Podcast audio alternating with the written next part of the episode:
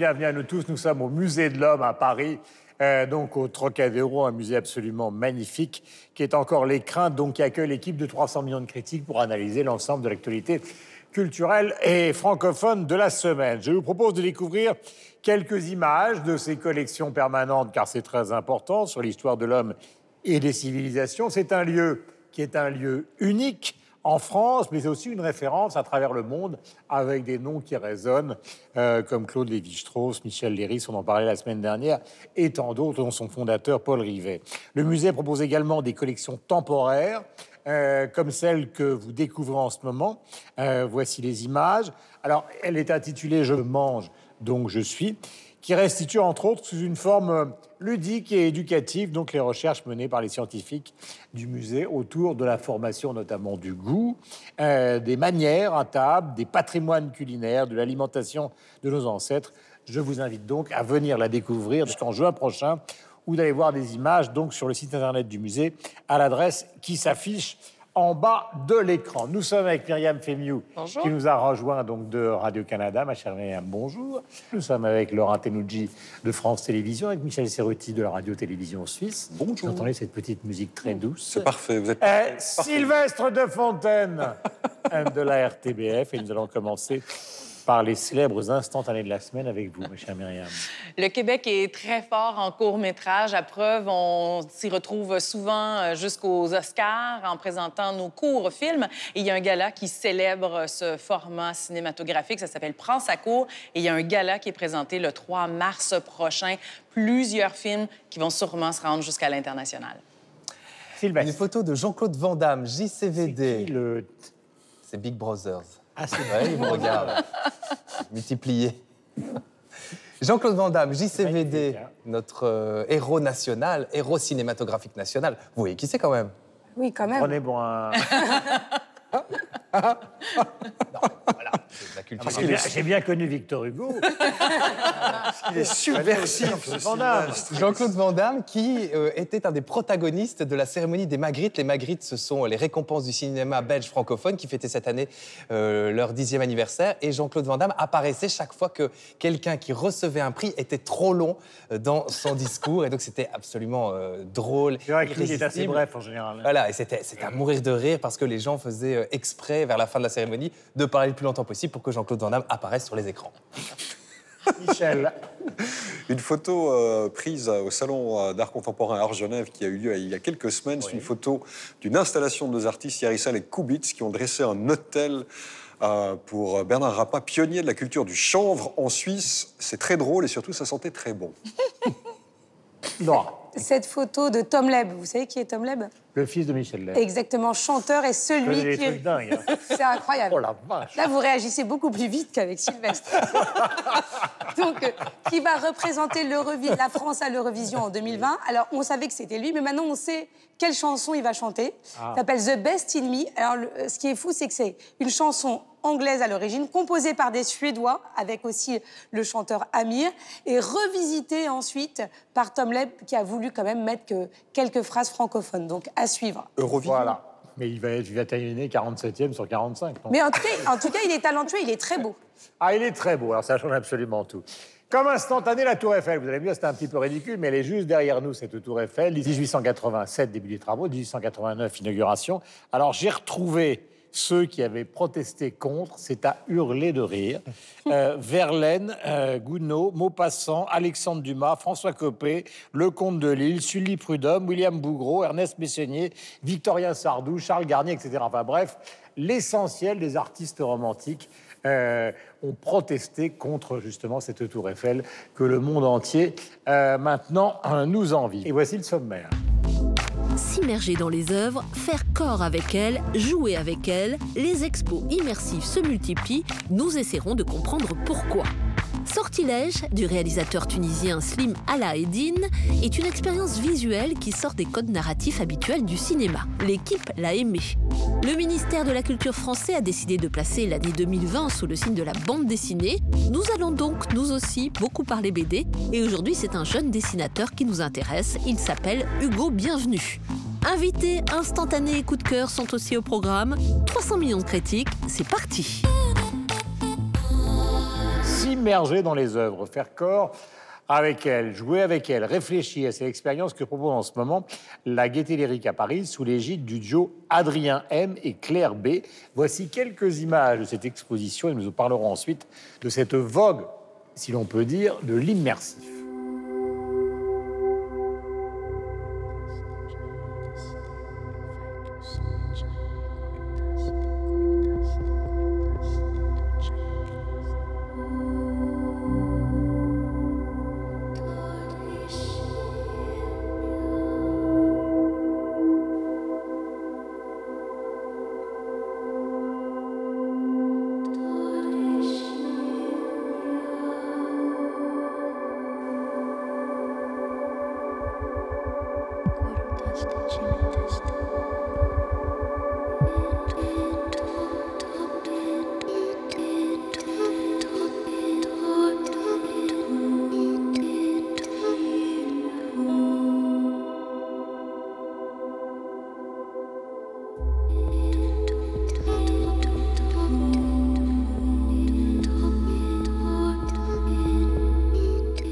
Laura, est-ce que l'immersif passionne? Ah, L'immersif passionne.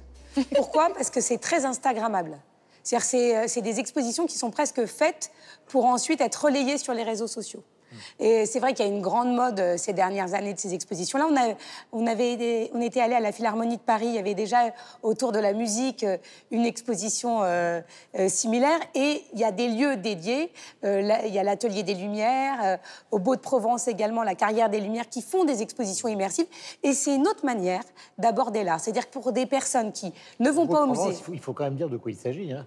C'est-à-dire qu'ils projettent dans une espèce De carrière. grotte, carrière, euh, des œuvres d'art. Ça peut être par exemple toute l'œuvre de Van Gogh, et vous rentrez là-dedans et vous découvrez le portrait du docteur Gachet euh, gi- dans une formule gigantesque, etc. etc. Oui, et prochainement au Grand Palais, il y aura aussi une exposition immersive sur Pompéi. L'idée, c'est effectivement d'aborder l'art d'une manière différente et d'aller euh, chercher peut-être des personnes qui ne seraient jamais allées au musée et de les initier. Ils vont peut-être découvrir un Van Gogh sans le voir réellement. Puisque tout ça, c'est numérique finalement. Mais ça peut les attirer. En tout cas, ce sont de nouvelles, nouvelles portes d'entrée. Et sur les réseaux sociaux et sur le digital, on voit que ça communique énormément. Et le, le grand public reçoit ces expositions comme euh, des nouveautés exceptionnelles. Voilà. Les familles, les petits-enfants. Les familles, c'est transgénérationnel. euh, et il y a tous les... Oh, regarde, petit-enfant, les tournesols de Van Euh, Et ce qui est intéressant, c'est que pour euh, des, des jeunes qui sont totalement euh, peu habitués, en tout cas, à voir des expositions, parce qu'il faut avoir des parents qui sont déjà initiés, qui vous prennent la main, qui vous emmènent voir une exposition. On y va de temps en temps avec sa classe, mais souvent, l'art, on sait, reste euh, une denrée rare dans les familles. Eh bien, c'est une autre manière de leur faire aborder les choses qui est plus que positive. Et surtout, on va revoir des grands peintres classiques. On ne fait pas ça avec des, des peintres contemporains. On va revoir des grands classiques et on va les faire découvrir aux jeunes générations et aux moins jeunes qui aussi s'y intéressent peut-être parfois pour la première fois. Michel, Alors je pense qu'il faut, il faut distinguer deux choses. C'est-à-dire ce dont a parlé Laurent, c'est-à-dire ces espèces de grandes expositions euh, qui sont des projections numériques d'œuvres d'art existantes, passées, Van Gogh, Klimt notamment, qui ont eu un grand succès à, Paris et qui attirent une foule euh, voilà, vraiment importante. Et puis, euh, et puis l'autre exposition bah, qu'on a visitée et puis qu'on qu'on a vue en sujet, celle d'Adrien M et de, et de Claire B, qui n'est est pas une, euh, une impression numérique de quelque chose d'existant, c'est-à-dire que c'est une exposition qui a été, c'est une œuvre d'art qui a été pensée, réfléchie et exposée de manière numérique, c'est-à-dire créée ex nihilo. Là, on est dans autre chose, on est dans une autre façon finalement de nous présenter de l'art. Et je trouve, alors justement, cette exposition-là et le travail de ces deux artistes extrêmement intéressante. Euh, artistiquement, mais même visuellement. On discutait avec, euh, enfin, je dis on parce qu'on y était avec Sylvestre l'autre jour. ça tombe bien, il est là. Non, mais je dis, on discutait aussi avec une personne euh, qui, était, qui était présente, qui nous disait qu'évidemment, les enfants, puisqu'on en parlait, adorent ça, parce que vous avez vu les images. C'est, alors, c'est à la fois ludique, c'est à la fois euh, impressionnant, c'est à la fois immersif, mais c'est aussi artistique. Alors que je suis pas, on pourra en développer plus tard, je suis pas toujours convaincu du point de vue artistique des autres expositions qui projettent de manière numérique des œuvres d'art existantes. Enfin, j'ai un regard là-dessus qui est peut-être un tout petit peu moins euh, enthousiaste que certains. Voilà, donc puisque vous étiez là, nous allons Oui. Faire une chose extraordinaire, parce qu'il parlait du temps passé, du temps présent. Et du temps futur. Mais c'est une émission en plusieurs dimensions, si vous voulez. Alors justement, en parlant dimension, on a visité cette exposition à deux. J'adore votre t-shirt, c'est dingue. hein. Je prêterai si vous voulez. Ah oui! Moi, je me situe au milieu de tout ce qui vient d'être dit. C'est-à-dire qu'en Belgique, pour l'instant, il y a un grand mouvement euh, d'art immersif. On a eu Beyond Bruegel, on a eu Van Gogh, Monet. Euh, ça se multiplie hein, euh, dans, dans les endroits, dans des endroits divers et variés. C'est même encouragé par euh, la ville de Bruxelles. Et je me pose la question de savoir quelle est l'utilité. Alors, je, je suis un petit peu plus modéré que euh, Laura par rapport à l'enthousiasme. Effectivement, c'est un signe des temps. C'est pour coller avec une consommation numérique des, des Voilà. jeunes publics. C'est aussi. Notre chère Isabelle Siri, notre productrice, nous dit que Klimt, un million de visiteurs. Ah oui, oui, mais c'est incroyable. Euh, Ce qui a été fait à l'Atelier des Lumières était vraiment, euh, vraiment très, euh, très notable et très remarquable. Ça répond aussi à un problème d'assurance parce que c'est plus facile de transporter des vidéoprojecteurs que de transporter les œuvres elles-mêmes. Et on ira de plus en plus Ça, vers ce genre de choses, cette duplication euh, des, euh, des, euh, des expositions. Euh, mais néanmoins, je me dis, je, je- je- je discutais avec un ami qui me disait oui, ça permettra. euh, Michel, vous voulez dire? pas lui, non, on n'est pas amis du tout. Ah bon Bien, Non, mais Vous discutez avec lui aujourd'hui ou vous discutez avec lui la semaine dernière Et vous continuez aujourd'hui Non, non, je discute avec lui demain. Mais- Ah, d'accord. et en fait, lui me disait, Un oui, grand per- spécialiste de la mécanique quantique. ça permettra aux enfants de retourner dans les musées. Eh ben, je suis pas certain. C'est comme si on avait dit, voyez la télévision, ben, ça va permettre aux gens d'aller au théâtre. Ah, c'est pas pareil. Je suis Voilà. pas d'accord. Mais- Parce que là, on est vraiment en immersion. Non, non, non, je, je trouve qu'il y a une immersion différente. Et il y, a une his- il y a une histoire d'ailleurs qui va avec euh, les œuvres. Mhm. Et souvent, c'est compté, il y a de la musique, on se plonge dans une ambiance. Et ça peut susciter, au contraire, des velléités d'aller dans les expositions. La télé, on est totalement passif. On est devant son poste. Alors que là, justement, l'intérêt, c'est que c'est un voyage. On bouge, on est aussi acteur de cette découverte. Ce qu'on n'a pas, euh, ce qu'on n'a pas en télévision. Non, mais vous pourriez imaginer une, exposition immersive avec nous, en hologramme partout. On pourrait voyager dans le monde entier. Mais c'est vrai que cette exposition Faircore est très intéressante parce que, effectivement, les œuvres ont été créées pour ça. Ce sont des œuvres qui sont interactives. Euh, Il y a une musique qui est absolument incroyable. Il y a une bande originale spécifique. Euh, c'est vraiment une immersion, pour le coup, euh, sensorielle. Et ce qui est intéressant aussi, c'est que dans un, un deuxième niveau... Wenders avait fait un truc extraordinaire au Grand Palais à Paris. Ah, voilà, mais ça, c'est- ça- ça, vraiment ce- c'est cette approche qui est complètement différente. Effectivement, euh, là, je rejoins euh, euh, Laura, cette immersion qui est quand même vraiment que- quelque chose de très prenante. Saisissant. C'est à tout niveau. Je disais à Michel, c'est incroyable. Enfin, où sommes-nous? Demain Où sommes-nous? Où sommes-nous? Dans quelle dimension sommes-nous? On a même fait éteindre des lumières avec Michel. On a vraiment. C'est là où vous avez acheté votre sweatshirt alors. Mais non, il était noir quand je l'ai acheté.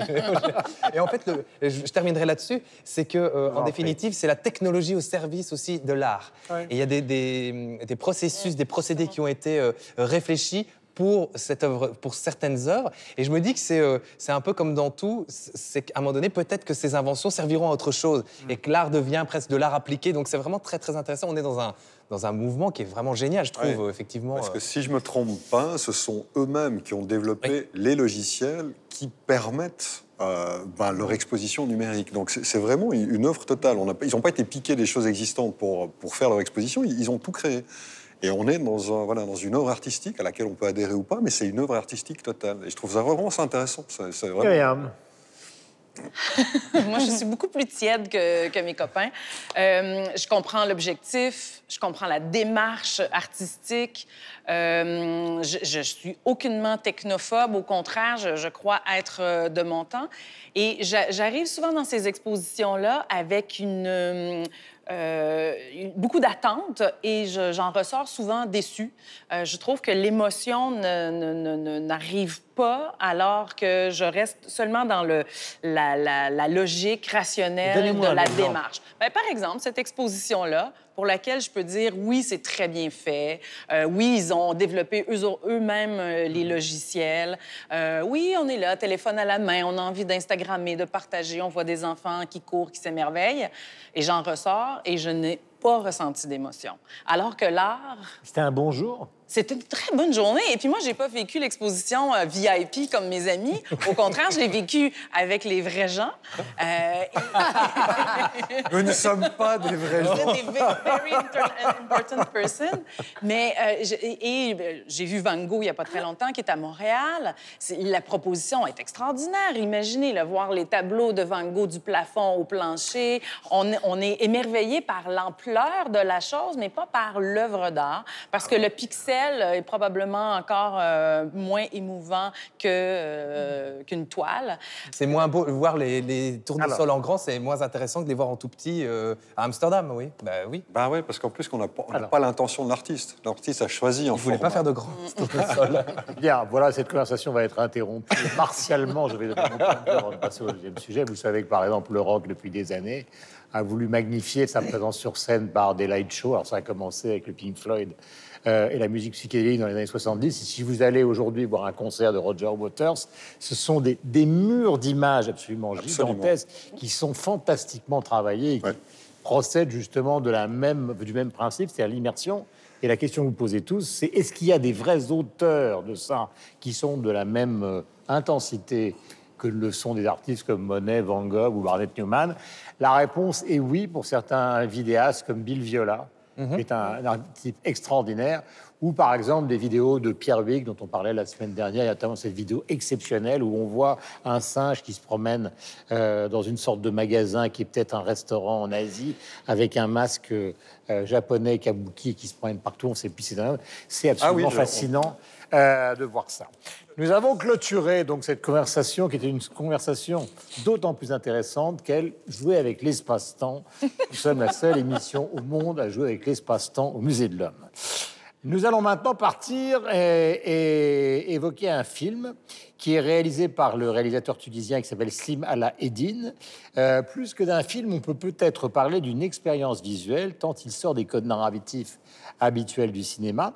Euh, le film s'appelle Sortilège. Je vous propose de découvrir la bande-annonce avant d'en parler plus en détail. Nous sommes même donc, pour ce numéro, une émission expérimentale.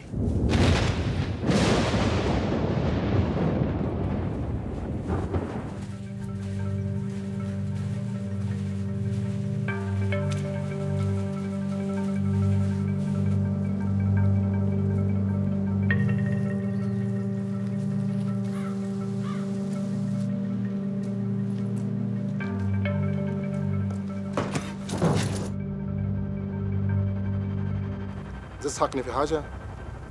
لا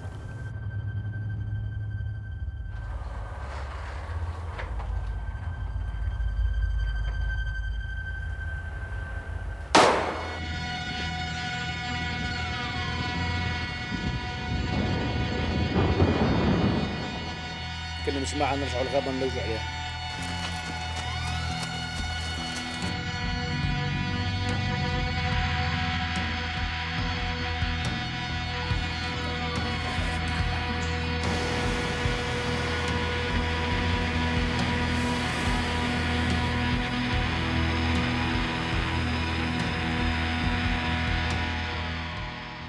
Alors, sortilège sur les réseaux sociaux, qu'en Alors- dit-on Alors, le film est sorti il y a peu de temps, donc pour l'instant, on ne peut pas dire qu'il y a un engouement sur les réseaux sociaux euh, par rapport à ce film. Mais il y a une chose qu'il faut noter l'actrice principale du film, figurez-vous, c'est une, ce qu'on peut appeler, indépendamment de son rôle d'actrice, Sohir, euh, c'est Ben. Sohir Ben Amara. Elle a un compte Instagram avec presque 500 000 personnes qui sont abonnées. Donc, c'est une vraie influenceuse. Vous me donnerez la recette. Je vais aussi me renseigner parce que je n'ai pas euh, ce chiffre sur le mien non plus.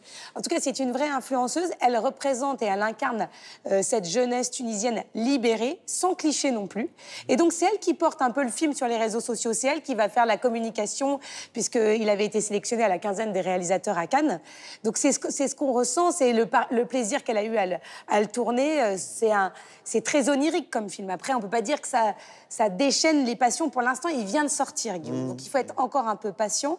Mais c'est intéressant de voir que le réalisateur a fait euh, appel à cette actrice et qu'elle fait le rôle que lui ne fait pas, puisque lui, il n'a absolument aucun compte Instagram, aucun compte Twitter. Enfin, il est très peu présent. Un type et bien. c'est elle.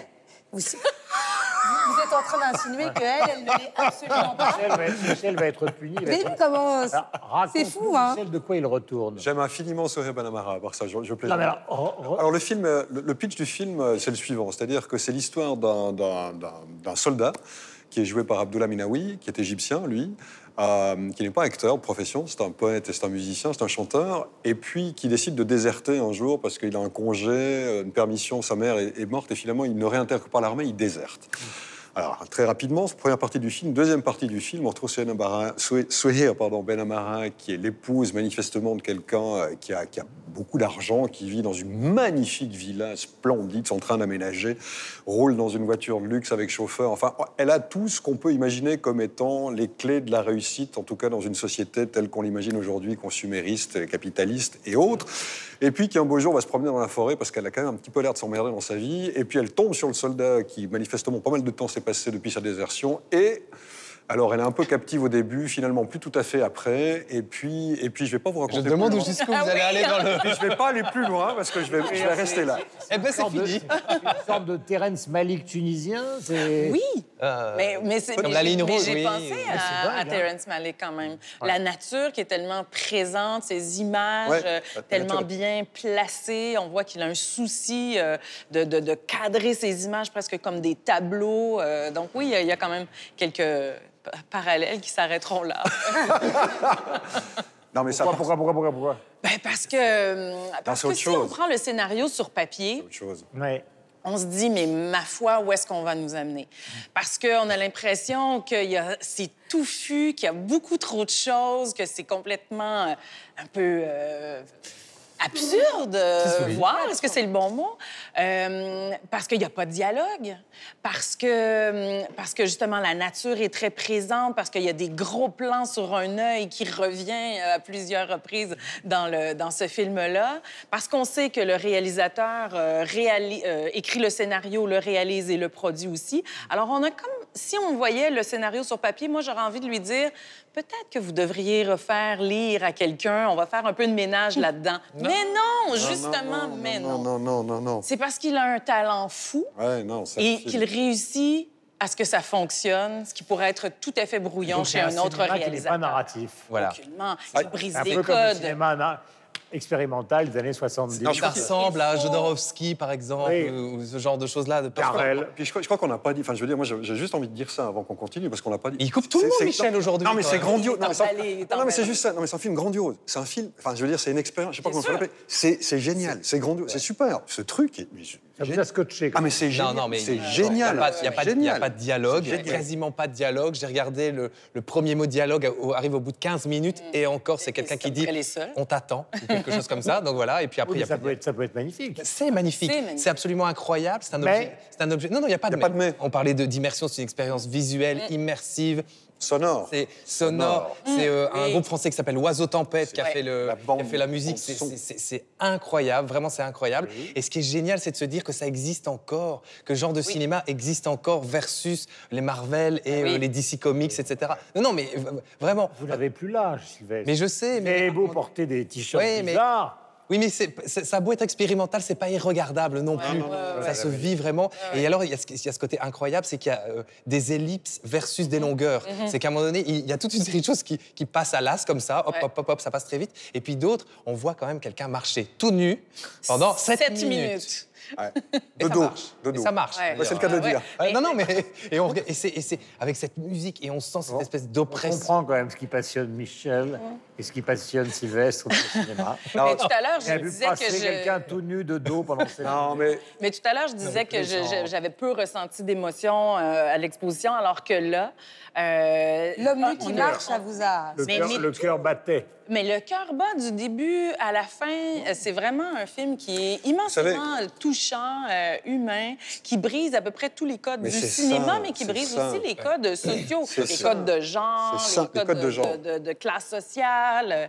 C'est c'est vraiment très intelligent. Vous diriez qu'il s'agit d'une réussite absolue Ah ouais, ah ouais. Oui, Mais ce qui- ce qui est- Michel. c'est un film qui est prodigieusement cohérent en plus. C'est vraiment c'est un film qui, alors je, je veux pas je divulgage rien, mais c'est un film, c'est un film qui nous fait réfléchir et qui rejette ou qui nous pose plein de questions sur la société aujourd'hui, sur les valeurs de la société. Et il le fait de manière extrêmement cohérente. Pourquoi? Parce que je disais, Abdullah. Ne Abdullah... faites pas tous les doigts, hein, faites-en un. Parce que Non, non, mais- Un, il a 10 doigts, il va donner 10 arguments. Trois choses. Abdullah Minaoui, justement, je disais l'acteur qui n'est pas un acteur, justement, il, il casse les codes du cinéma avec un acteur qui n'est pas un acteur, Qui est un chanteur. qui est un chanteur, un poète et qui était, Oui. qui était le lit. Était- Vous avez le droit à trois doigts. hein. Merci. Qui était un peu la voix, qui a été la voix de la jeunesse un peu révolutionnaire en Égypte. Donc, on fait la révolution dans le film avec un révolutionnaire. Oiseau Tempête, le groupe qui signe la Attention, bande trois sonore. doigts déjà. Oiseau Tempête, le groupe, Utilisez vos pieds, Michel, utilisez vos pieds. le groupe qui signe la musique. Non, mais je veux dire, ils sont engagés politiquement D'accord. aussi. Et puis, et puis le film l'est dans son discours parce qu'il casse tous les codes. Non, c'est c'est vraiment, c'est une œuvre totale. Ce Ouais. film est Vous une avez œuvre répondu totale. pour tout le monde, bravo. Nous sommes au musée de l'Art à Paris.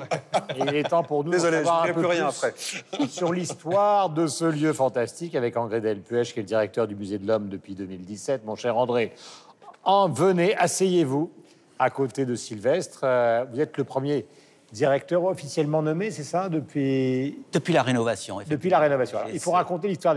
on a parlé du bâtiment.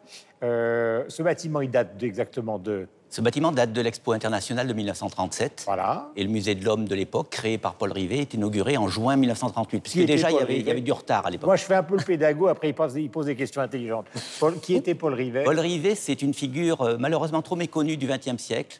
Euh, juste avant la guerre, euh, François, ou je ne sais plus quel journal, titrait que si humaine dir- disparaissait, qu'il fallait sauver 10 personnes. Il y avait Einstein et il y avait au milieu d'eux Paul Rivet. Paul Rivet était à la fois un grand scientifique, Hmm. Ouais. euh, qui- Anthropologue. anthropologue, spécialiste de l'Amérique du Sud, etc. Mais par ailleurs, un homme politique, un homme engagé, notamment qui avait fondé euh, la, la Ligue des, des intellectuels antifascistes en, dès 1934, à son retour d'un voyage à Berlin, et qui a lutté aussi, puisque ça fait partie aussi il de, l'ADN de ce lieu, de- qui a lutté aussi contre la montée des fascismes et, et le- et le Absolument. nazisme durant la Seconde Guerre mondiale. C'est vrai, euh, mon cher André, que tous ceux qui ont été là, je parlais tout- la semaine dernière de Michel Léris, etc., beaucoup d'entre eux ont été des figures pat- patentes et de la résistance euh, euh, Oui. au musée de l'Homme. Étaient- ils travaillaient, c'était des scientifiques, mais ça a été des résistants, ils des résistants émérites. Des résistants de la première heure en plus. Ouais. Euh, Rivet lui-même euh, écrit au maréchal Pétain dès l'invasion allemande Vous n'êtes pas la France. Ou, voilà. Et, et puis surtout, euh, sous la houlette de, de gens comme Boris Vildé, Germaine Tillion aussi, une grande figure aussi de, de, de ce lieu, euh, dès l'octobre octobre 1940, ils vont créer euh, le premier réseau de la résistance, imprimer ici, dans les sous-sols de ce lieu, un tract qui va s'appeler Résistance. Et on considère que peut-être le mot résistance, d'ailleurs, est venu, est venu de là. Malheureusement, tous les hommes vont être capturés, fusillés au Mont-Valérien, et les femmes déportées dans les camps de concentration, comme Germaine nous sommes Tillon ou Yvonne d'histoire. Voilà. Alors, j'ai ma dernière question pédagogique avant que mes amis interviennent. Euh, il y a maintenant beaucoup de musées. Euh, vous avez le Quai Branly qui est en face, vous avez Guimet qui s'intéresse plutôt à l'Asie-Océanie. Euh, au départ, tout ça, c'était- d'abord le musée de l'homme. Alors, le musée de l'homme aujourd'hui, depuis qu'il a été justement reconfiguré et qu'il a cet entourage, avec pas très loin les musées d'art moderne et le palais de Tokyo, quel est son travail? J'ai l'impression qu'il fait un travail de laboratoire et d'exposition, c'est ça?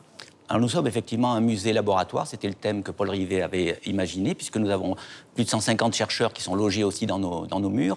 Mais effectivement, par rapport à ce nouveau paysage muséal qui s'est mis en place au début du XXIe siècle, en particulier avec le musée du Quai Branly, qui a récupéré l'essentiel des collections ethnographiques qui étaient ici dans ce lieu, le MUSEM aussi à Marseille, qui a récupéré les collections d'ethnographie européenne. Le musée de l'homme s'est repositionné. Et je dirais même que quelque part, c'est une chance que ces collections soient parties. Vous savez, ces collections aujourd'hui, elles sont un peu problématiques, hein, avec tous les débats sur les restitutions, euh, le rapport à la colonisation, etc. Euh, la recomposition du musée de l'homme dans ce paysage, ou- même ce qu'on pourrait appeler ce musée de l'humanité, on pourrait débattre de ce titre qu'on a gardé, euh, moins politiquement correct aujourd'hui, mais qui a, cette, histoire derrière lui, c'est de parler de l'aventure humaine depuis le passé, mais aussi de, de demain. Et le parcours permanent, justement, interroge nos, sociétés sur trois questions. C'est d'abord qui sommes-nous, les humains? Où- D'où venons-nous? Là, c'est plus attendu, c'est le flashback vers la préhistoire, mais surtout, où allons-nous?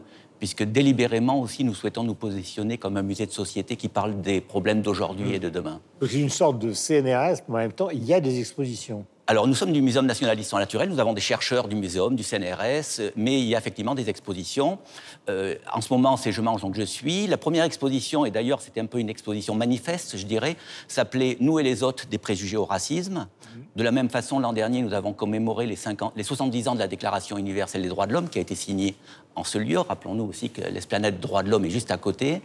Et euh, à la fin de cette année 2020, euh, nous allons avoir une exposition sur les frontières de l'humain où nous allons interroger euh, je suis un cyborg, je suis un mutant, je suis immortel, je suis un champion. On va voir toutes les limites euh, de, vers lesquelles on tend pour le meilleur et pour le pire. Voilà, j'ai fait la pédagogie, maintenant les intellectuels. Qui y va? Euh, J'y vais, je me lance. Est-ce on a eu la chance de voir cette exposition Je mange donc je suis? Qui a l'idée et qui choisit les thèmes des expositions? Est-ce que c'est vous? Vous avez un comité qui réfléchit? C'est un travail collectif. Euh, déjà, on reçoit beaucoup de propositions. Ça, c'est aussi l'avantage d'être dans un lieu connu, de l'extérieur comme de l'intérieur. Et ensuite, effectivement, on a un comité de programmation. Et on a aussi une ligne éditoriale. Euh, c'est-à-dire que, comme je le disais, on va avoir des expositions engagées. À côté de ça, on va avoir des expositions de temps à autre plus euh, attendues autour de l'archéologie, qui est un thème fort aussi. L'an dernier, il y a deux ans, on a fait une exposition sur l'homme de Néandertal qui à la fois donné les, nouvelles données de, l'aventure humaine et, toutes les nouvelles découvertes. Hein. Un de nos chercheurs l'an passé a découvert un, nouveau, un nouvel homme, une nouvelle espèce euh, aux Philippines, Homo luisenensis. Mais en même temps, avec Néandertal, on a interrogé euh, un petit peu le regard qu'on avait sur la préhistoire. Rappelez-vous, autrefois, Néandertal, c'était un peu la brute épaisse. Et puis tout à coup, euh, Homo sapiens, genre rang, arrivé, en général blond. Rappelons les dates, parce que tous ceux qui nous regardent ne se souviennent plus très bien. Ben, Néandertal, Néo... Alors, Néandertal, c'est une des humanités qui se développe à partir environ de 300 000 ans et qui va, qui va perdurer dans l'Occident de l'Europe, de l'Eurasie. Les derniers Néandertaliens disparaissent autour de 35 000 ans. Et Homo sapiens Homo sapiens, c'est-à-dire nous, l'homme moderne, émerge en Afrique alors les, les, dates changent, hein, entre 200 et 300 000 ans au fur et à mesure de... Et puis petit à petit va, va coloniser l'ensemble de la planète et va arriver en Europe il y a environ 35-40 000 ans. C'est lui, a priori, qui a peint par exemple la grotte Chauvet, euh, découverte dans l'Ardèche il n'y a pas si longtemps. Hmm. Question. On a l'impression euh, très positive que euh, cet outil, euh, ce musée, il est très tourné vers les enfants. Oui, ça c'est, on a ce, genre de public captif, je dirais. C'est vrai que euh, traditionnellement, au musée de l'homme et au musée de l'homme d'avant, hein, euh, et même au musée d'ethnographie du Trocadéro, qui précédait le musée de l'homme de Paul Rivet, on y vient souvent en famille avec les enfants. Donc ça, c'est un public effectivement qu'on continue de, vouloir promouvoir, recevoir et aussi d'éduquer. nous avons aussi beaucoup de, de médiation on parlait tout à l'heure de numérique et de virtuel et tout ça. Euh, nous, on insiste bien aussi sur le fait que, euh, évidemment, on peut visiter le musée avec un audio guide, on peut le visiter seul, mais on a aussi beaucoup de groupes accueillis par des médiateurs. Hmm. Mais justement, euh, nous développons aussi des projets pour attirer un public différent, un jeune public, de jeunes adultes, d'étudiants. L'exposition Je mange donc je suis, je pense, interpelle tout le monde, hein, parce que manger aujourd'hui, ben, on, on, décrit en quoi c'est si important, en quoi ça nous concerne tous, pour notre santé, pour la planète, etc. Et euh, quand on fait une exposition, par exemple, sur le, racisme, c'était très intéressant. C'est une exposition qui a duré neuf mois, de voir que la typologie de notre public a changé, qu'on a beaucoup de gens des banlieues qui sont venus, beaucoup de jeunes, et, il y a eu un bouche à oreille énorme qui a marché. Donc je pense que... Il y a aussi beaucoup de touristes, non? Parce que la proximité de la Tour Eiffel... Paradoxalement, non. Nous ah recevons très peu de touristes. On est un musée, c'est la même chose au Quai Branly. Le touriste qui vient une semaine à Paris va au Louvre ou à Orsay, qui sont les emblèmes un peu de la France. Et ils vont en face quand même, voir la Tour Eiffel. Ils vont à la Tour Eiffel, bien entendu. Mais on, reçoit à peine 20% de public étranger. Oui. Alors ça, c'est un des enjeux pour le futur, évidemment, de, de développer ce... Myriam. Ben, je vous entendais tout à l'heure euh, parler de, de, cette réflexion de où l'on vient, mais ici, vous vous posez aussi beaucoup la question de où l'on va. C'est un discours qui résonne beaucoup au Musée de la Civilisation à Québec. Euh, est-ce que vous travaillez parfois en partenariat avec les musées internationaux? Les, ah, bien sûr, tout à fait. Et en particulier avec nos amis canadiens des musées. La, muséologie canadienne est vraiment remarquable depuis très longtemps.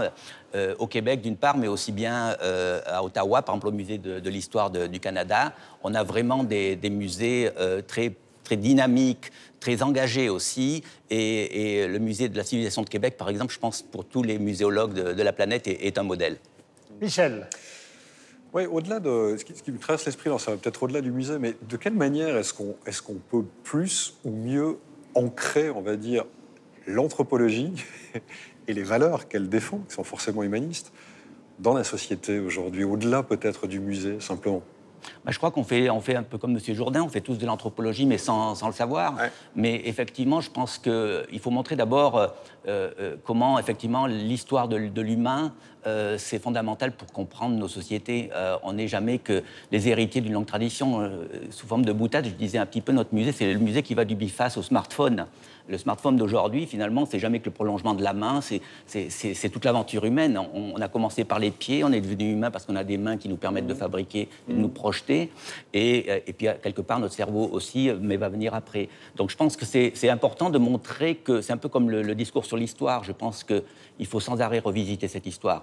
Sans faire d'analogie et d'anachronisme, mais ça a pu être fait par d'aucuns, on a dit que le Musée de l'Homme et Paul Rivet se sont engagés dans les années 30 dans une montée des fascismes. Je pense que dans la société d'aujourd'hui, dans tout ce qui se passe et les montées des populismes, des communautarismes, un musée comme le nôtre est vraiment là pour dire, pour parler de l'unité de l'espèce humaine dans la diversité. On est très divers, on a des couleurs de peau, de cheveux, de taille très très différentes selon les, espaces et les lieux et nos origines. Mais en fait, on est une seule et unique espèce. Ça, c'est la génétique qui le prouve. Euh, et le racisme doit être vivement combattu. C'est une, c'est une absurdité. C'est comme si on disait que la Terre est plate.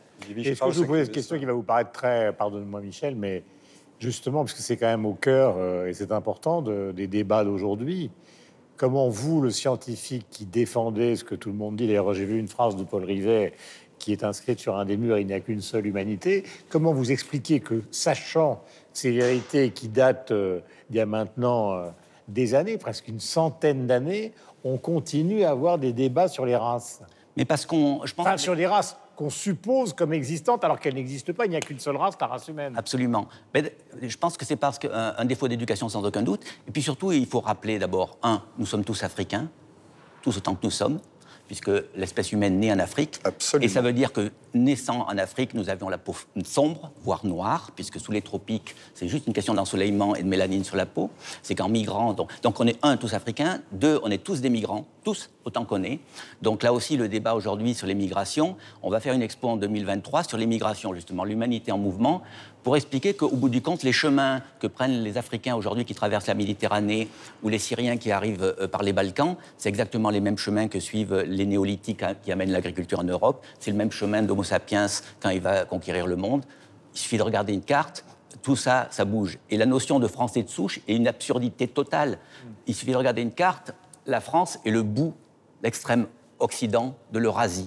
Et donc, on est le lieu d'arrivée de toutes les migrations. Et ça part dans tous les sens. Mm. Et ça, toute la science, les recherches archéologiques, les analyses mm. génétiques, tout ça prouve qu'on est complètement. Mais ça, c'est le passé. Mais justement, le grand, le grand problème d'aujourd'hui, c'est la récupération par le milieu politique, justement, de se dire que tout ça évolue alors que les gens veulent le fixer. Par exemple, si on prend euh, l'Afrique du Nord, ça a été pendant des années dans le monde romain un endroit où il y avait des chrétiens et des juifs. Absolument. Maintenant, c'est un monde arabe. Euh, euh, donc, est-ce que vous réfléchissez justement sur ces évolutions Oui, parce que je pense aussi que les gens ont la mémoire courte. Rappelez-vous comment, à une époque, en France, on pouvait ostraciser les gens qui venaient du Portugal ou d'Italie. Euh, voilà, c'était des migrants, il y avait même des surnoms très péjoratifs. Bon, aujourd'hui, ça va de soi. je pense que dans quelques temps, effectivement, avec cette espèce de grand brassage et de grand métissage, de toute façon, il suffit, même si là aussi il faut être prudent, de faire une petite analyse génétique et là, on peut avoir parfois des, bonnes surprises sur euh, ses ascendants. André, combien de visiteurs vous récupérez? Nous recevons environ 250 000 visiteurs par an. Et on avec un faire plus. Ah, il faudrait pas vous aider. nous sommes un petit grand musée, nous sommes un Little Big Museum, je dis. C'est-à-dire qu'on a, beaucoup de place, mais on n'a pas la taille d'un musée comme le Louvre, évidemment, ou même comme le Quai Branly. On n'a pas non plus les moyens, mais je pense qu'on a un discours qui, a, vraiment, qui peut porter, qui peut résonner. On a la chance d'être dans un lieu magique. Cette colline du Trocadéro, cette colline des musées, ou entourée par tous ces musées. Oui, on va essayer de développer ça et, de faire venir les gens, et aussi, de, grâce à vos émissions, comme des émissions comme la vôtre, de, de porter ce message de nos prédécesseurs. Merci mille fois, prédécesseurs illustres. On rappelle que, par exemple, Claude Lévi-Strauss, il n'est pas resté très longtemps. Je crois que c'est en 49, 50, euh, c'est ça Il était sous-directeur du musée, il est resté quelque temps. Une année. Merci mille fois. Merci à vous. Troisième sujet, euh, quatrième sujet même de 300 millions de critiques. Le ministère de la Culture euh, a décidé de placer l'année 2020 sous le signe de la bande dessinée. Le coup d'envoi officiel a été donné évidemment euh, en janvier dernier lors du fameux festival de la bande dessinée à, Angoulême. Les manifestations autour du 9e art vont être extrêmement nombreuses cette année. Nous allons donc aussi parler beaucoup de BD. Aujourd'hui, c'est un jeune dessinateur qui nous intéresse. Il s'appelle Hugo Bienvenu et sa dernière BD, Préférence Système, est saluée euh, par la critique. Elle est plébiscitée donc par le public. Après cette brève présentation, nous en parlerons ensemble.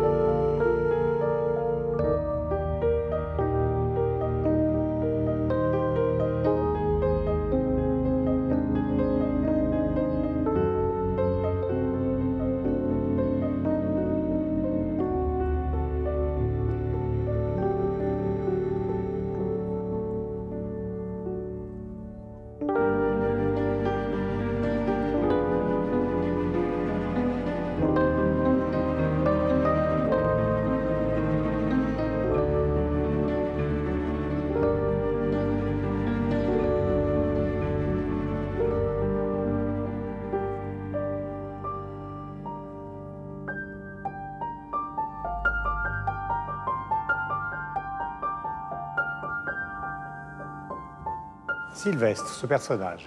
Hugo Bienvenu, auteur de bande dessinée, mais aussi euh, un cinéaste, vidéaste.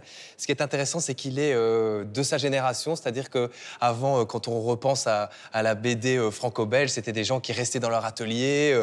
on les voyait souvent entourés de pinceaux, de crayons, mais ils ne faisaient que ça. Enfin, et puis souvent derrière, il y avait un, scénariste derrière ou à côté d'eux. Ici, on est vraiment dans, j'allais dire, presque un auteur-compositeur-interprète, comme on peut l'avoir en musique. Et en plus, il, fait- il pourrait faire ses clips. Et en plus, il pourrait s'occuper des costumes. Donc, il a vraiment cette vision euh, globale et complète de son, de son art. Et ça se ressent d'ailleurs dans la manière dont il fait de la bande dessinée, dont c'est colorisé, dont c'est mis en scène. C'est très euh, cinématographique, euh, c'est très réfléchi. euh, et on le voit, c'est très différent d'une approche euh, BD traditionnelle, oserais-je dire. Enfin, je parle sous le patronage de, de mes collègues. de la spécialiste. francophonie.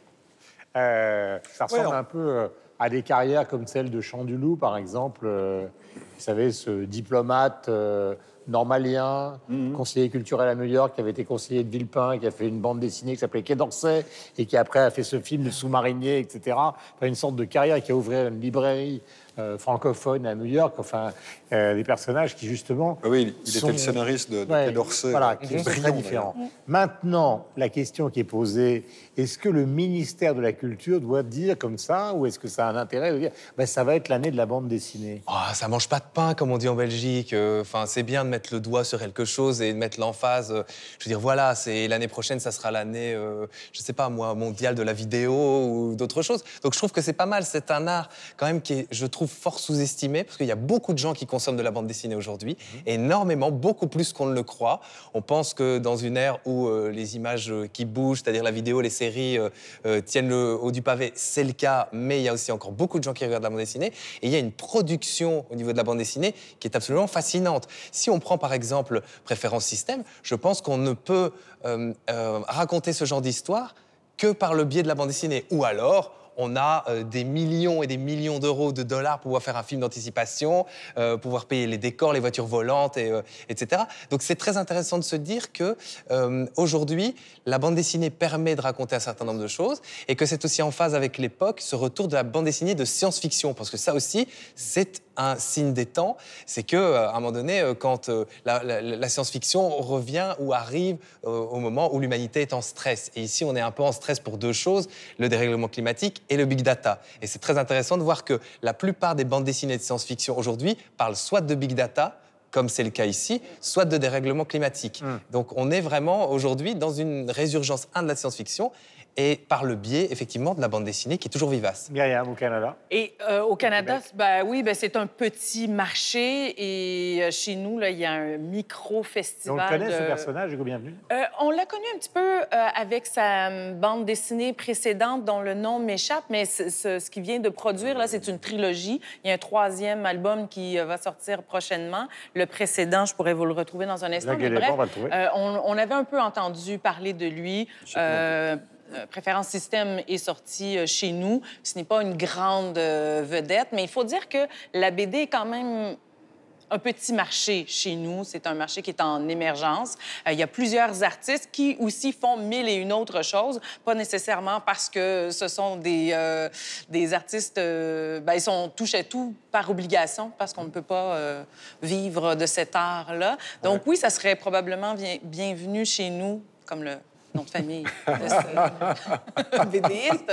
Ça serait bienvenu de, de- de- de promouvoir cette forme d'art-là qui est encore un peu mal aimée, mal connue, euh, Ce sous-financée. n'est pas le cas ici en France avec Angoulême. Et Bien le sûr. marché de la BD soutient largement le marché du, enfin, de ce qu'on appelle généralement le livre et, et- et la littérature, parce que les ventes de BD sont largement supérieures euh, aux ventes euh, de romans, par exemple. Euh, On peut même d'ailleurs, même, non pas le déplorer, mais euh, trouver que ça a beaucoup changé ces dernières années. Qu'est-ce qu'on en dit sur les réseaux sociaux? Mais on approuve sur les réseaux sociaux. Hugo Bienvenu est vraiment très très bien accueilli. Et ce qui est bien avec la bande dessinée, c'est que ça rivalise finalement avec les écrans. C'est euh, le livre qu'on retrouve chez la jeune génération. Et, les enfants, à partir de, de 7-8 ans, commencent à lire des bandes dessinées et ne quittent plus les bandes dessinées. C'est un moyen de leur permettre de renouer avec le livre papier, en tout cas. Et euh, moi, j'ai un fils qui a 10 ans qui est passionné de bande dessinée. Et au fur et à mesure euh, qu'ils prennent de l'âge, ben, les bandes dessinées changent, les, les- centres d'intérêt changent. Et Hugo Bienvenu est lui aussi par cette jeune génération, alors un peu plus âgée que 10 ans, hein, chez les ados et les jeunes, alors qui pointe du doigt, notamment dans Préférence Système, les réseaux sociaux. Il pointe du doigt ce qui fait sa génération. Lui, il fait partie de cette génération qui est, qui est née avec, qui est digital native, et qui dit attention, danger, je suis né avec ça, mais pourtant je m'en méfie. Et on sent euh, qu'il se soucie. D'ailleurs, quand on écoute euh, toutes les interviews qui circulent euh, sur les réseaux sociaux d'Hugo Bienvenu, il se soucie de ce qu'il va transmettre à ses enfants. Il n'est pas encore père de famille, mais il dit quel monde je vais laisser. Donc euh, son œuvre est intéressante. Il est- les couleurs, je trouve, sont magnifiques. Il a grandi au Mexique et on retrouve ces couleurs très très vives. Et on voit plein de photos justement euh, de ces planches circuler euh, sur les réseaux sociaux. Et je vous recommande une chose. Il y a la troisième scène qui est la scène numérique de l'Opéra de Paris, qui diffuse gratuitement euh, des spectacles, des films. Et Hugo Bienvenu a réalisé, co-réalisé un film euh, où il plonge un personnage euh, énigmatique au cœur de l'opéra qui s'appelle L'Entretien. Il est disponible, donc regardez-le, c'est euh, sur la troisième scène de l'Opéra de Paris. Michel Je pense qu'aussi la, la- capacité de faire plusieurs choses pour Hugo Bienvenu est peut-être symbolique de la difficulté du monde de la BD aujourd'hui, parce qu'en même temps, euh, voilà, on acclame la BD aujourd'hui, elle est extrêmement populaire, et puis en même temps, c'est certainement, elle vit les temps les plus difficiles, en tout cas pour ses auteurs. Angoulême récemment euh, au festival, ils ont été plusieurs à monter sur scène pour expliquer combien c'était compliqué de gagner sa vie aujourd'hui. Il y a une production de BD qui est énorme. Et, aujourd'hui, à moins que vous soyez vraiment une, grande vedette de la BD, vous gagnez pas votre vie en étant scénariste ou, euh, dessinateur pour, la BD. Hugo Bienvenu, comme il maîtrise un certain nombre de choses, ça lui donne certainement aujourd'hui, outre son talent, parce qu'il faut parler de ça aussi, par la capacité euh, de, pouvoir rebondir et, de se faire une place. Et ce que je trouve intéressant dans, son bouquin, puisqu'on est au musée de l'homme, puisque tout à l'heure, avec son directeur, on parlait de la transmission, euh, Laura en parle aussi, le- le livre, il est là-dessus. Il est finalement parce que le, pitch du bouquin, c'est... euh, on a tellement de données aujourd'hui qu'il il y a un bureau qui doit se charger finalement d'éliminer les, archives numériques.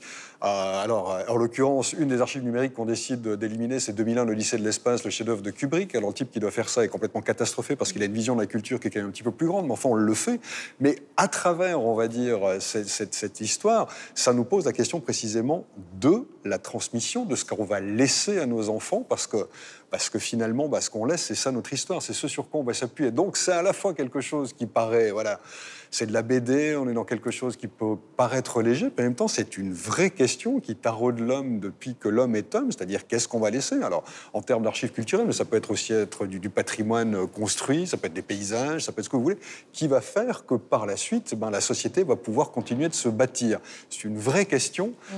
Euh, et quand je lisais cette BD, bah, c'est effectivement les questions que je me posais, et qui est aussi très présent finalement. Parce qu'aujourd'hui, même si, euh, je vais être un petit peu euh, jusqu'au boutiste, mais même si on n'évacue pas certaines archives de, la culture aujourd'hui, comme dans le bouquin, bah, il y a quand même une réalité culturelle qui fait qu'on va moins vers certaines choses d'un point de vue économique qui ont tendance à disparaître. Et peut-être qu'aujourd'hui, on a plus tendance à citer Nabila ou Hanouna que Rousseau et Rabelais c'est une forme aussi, d'une certaine manière, d'oubli culturel et on se construit peut-être plus sur quelque chose euh, de différent aujourd'hui qui aura certainement des conséquences euh, plus tard. Non, il, a, vraiment bien réussi son affaire, Hugo Bienvenu, avec, euh, avec sa BD, avec son, enfin c'est, un roman graphique, c'est pas une BD, hein, c'est 168 pages, c'est quand même un, livre qui prend un, moment à lire, mais c'est vraiment très réussi. Et même s'il a choisi l'univers de, de, la science-fiction, du transhumanisme, c'est très très humain pour toutes les raisons que euh, Michel vient de nommer, toutes ces questions que nous sommes obligés de nous poser aujourd'hui euh, par rapport à la mémoire, par rapport à aussi qu'est-ce qu'une œuvre d'art par rapport à une autre, qu'est-ce qui donne une valeur euh,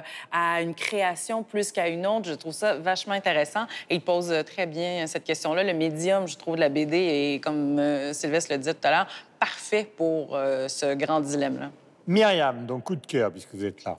Mon coup de cœur, mon coup de cœur, mon coup de cœur. à, quelle, à quelle page Mon coup de cœur est musical cette semaine. C'est une formation qui s'appelle Clay and Friends. Ça fait un an ou deux qu'on entend parler d'eux à Montréal. Ils viennent de sortir un EP en plein cœur de l'hiver, six chansons qui nous réchauffent, intitulé Les grouillades. Les grouillades, c'est un mot créole qui veut dire la nonchalance, la désinvolture, ça fait du bien. Mettez-vous ça dans les oreilles pour traverser la grisaille. Eh bien, moi aussi, je vous arrive avec de la musique. Un duo belge d'origine euh, euh, rwandaise, Yvan et Alban Mourezi. Yellow Stripes, c'est leur nom de scène. C'est un groupe euh, qui mélange de la musique urbaine, pour le dire très vite. Ça mélange de l'électronique et de la soul. Et ils viennent de sortir un disque qui s'appelle Gold Dress. Michel. Euh, la Fondation euh, Bayener, je vous en parle aujourd'hui, et leur exposition à Édouard Repère, le fameux peintre. Voilà, c'est pas une rétrospective, mais c'est un certain nombre de tableaux de 1910 à 1960, aquarelles et peintures qui sont exposés. C'est magnifique parce qu'il y a toujours cette étrangeté qui va de pair avec Repère. On ne sait jamais si on est dans une étrangeté bénéfique ou maléfique, et on reste là devant, on est captivé. Allez la voir. Une exposition également Métamorphose au musée Matisse de Nice. Ça faisait 40 ans qu'on n'avait pas exposé les sculptures de Matisse en France. Donc là, il y a plus de 70 sculptures. C'est un travail parfois méconnu de, de l'artiste. C'est jusqu'au 4 mai. Voilà, et merci à tous les quatre. C'est toujours un plaisir de travailler avec vous. Et nous serons au musée de l'Homme, évidemment, la semaine prochaine pour 300 millions de critiques.